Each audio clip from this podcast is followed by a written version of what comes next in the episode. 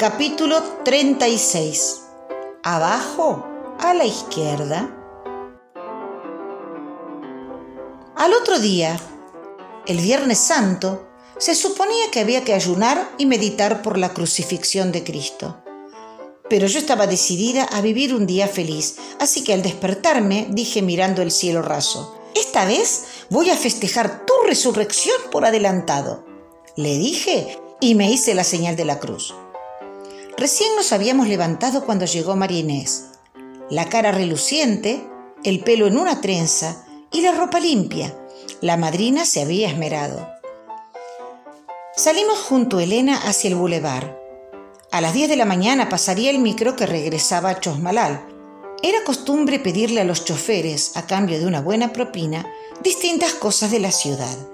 Medicamentos, diarios, revistas y cualquier otra cosa que no se consiguiese en milla.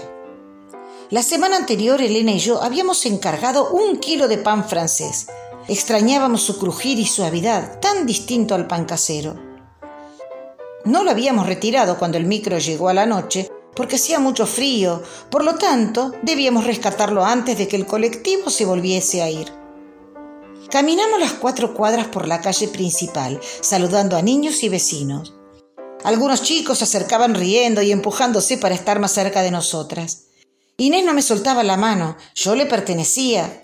Empecé a cantar y bailar un carnavalito y entre todos formamos un tren para zigzaguear por la calle de tierra.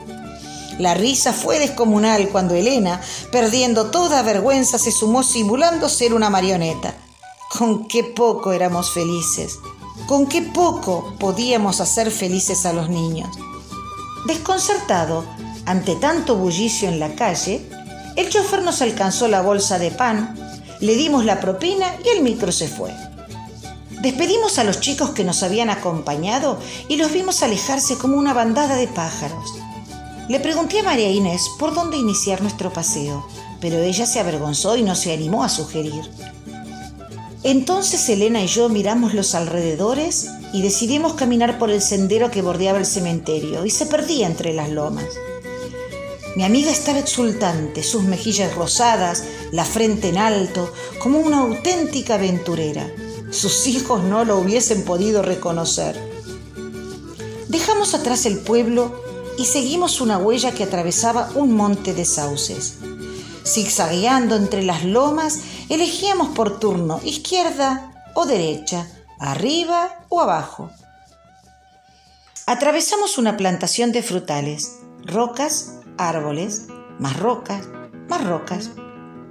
Aunque el aire estaba fresco, el sol estaba alto y nos pegaba con fuerza. Llegamos a un arroyo de aguas cristalinas, nos sentamos a beber y comimos el pan blanco y suave contando anécdotas y chistes que hacían reír a la nena. Pasada una hora y media desde la pausa del almuerzo, Elena empezó a cansarse de caminar por las pendientes y yo también, aunque ninguna de las dos decía nada. Era fácil darse cuenta de lo que estaba pasando. No teníamos idea de por dónde volver al pueblo. La sonrisa de mi amiga comenzó a borrarse.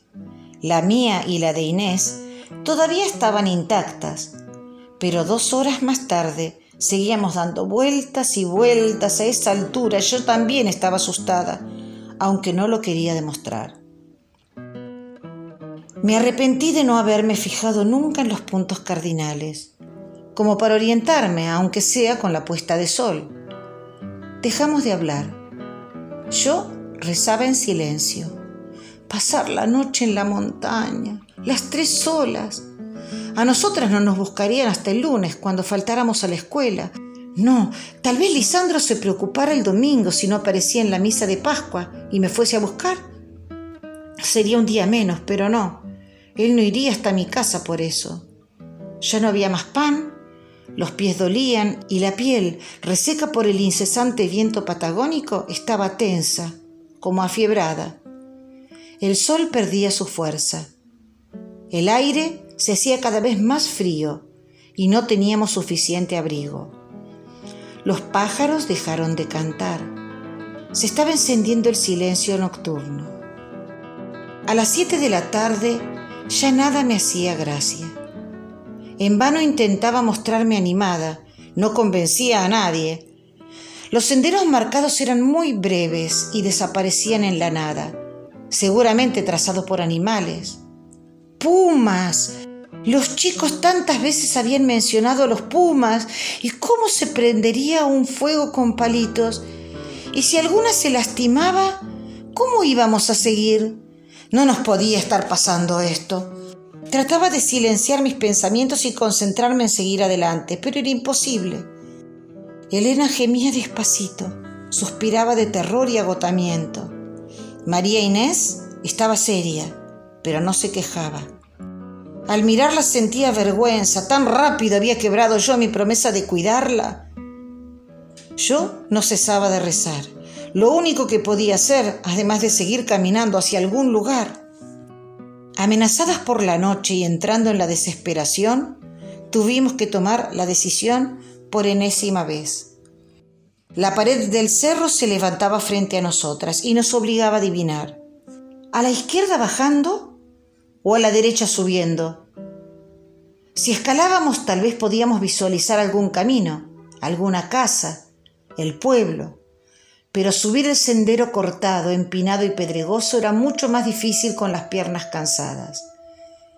Decidimos ir a la izquierda hacia abajo.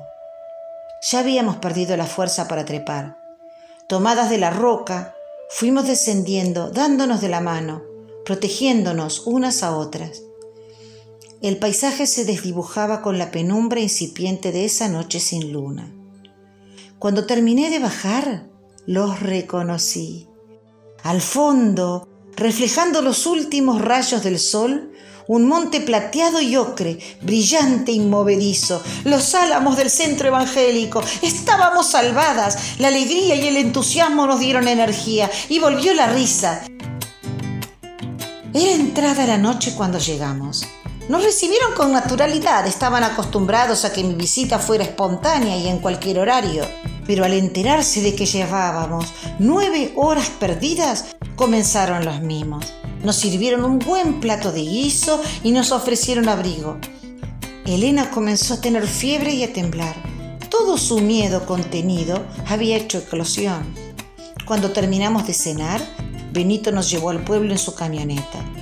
Primero fuimos a dejar a la nena en la casa de su madrina, un ranchito que se caía a pedazos.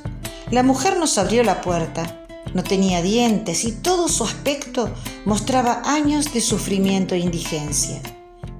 Al despedirme, besé la frente de mi alumnita y le murmuré, que descanses y sueñes con los angelitos que nos trajeron de vuelta. Ese domingo de Pascua la iglesia desbordó de gente. Durante la ceremonia, los ojos de Lisandro me encontraron muchas veces cómplices, amigos. Cristo estaba entre nosotros y como acostumbraba, me senté a upa de él y le dije, gracias mi Dios, porque siempre que me siento perdida, me decís abajo y a la izquierda y puedo volver a mi hogar. Mi hogar sos vos.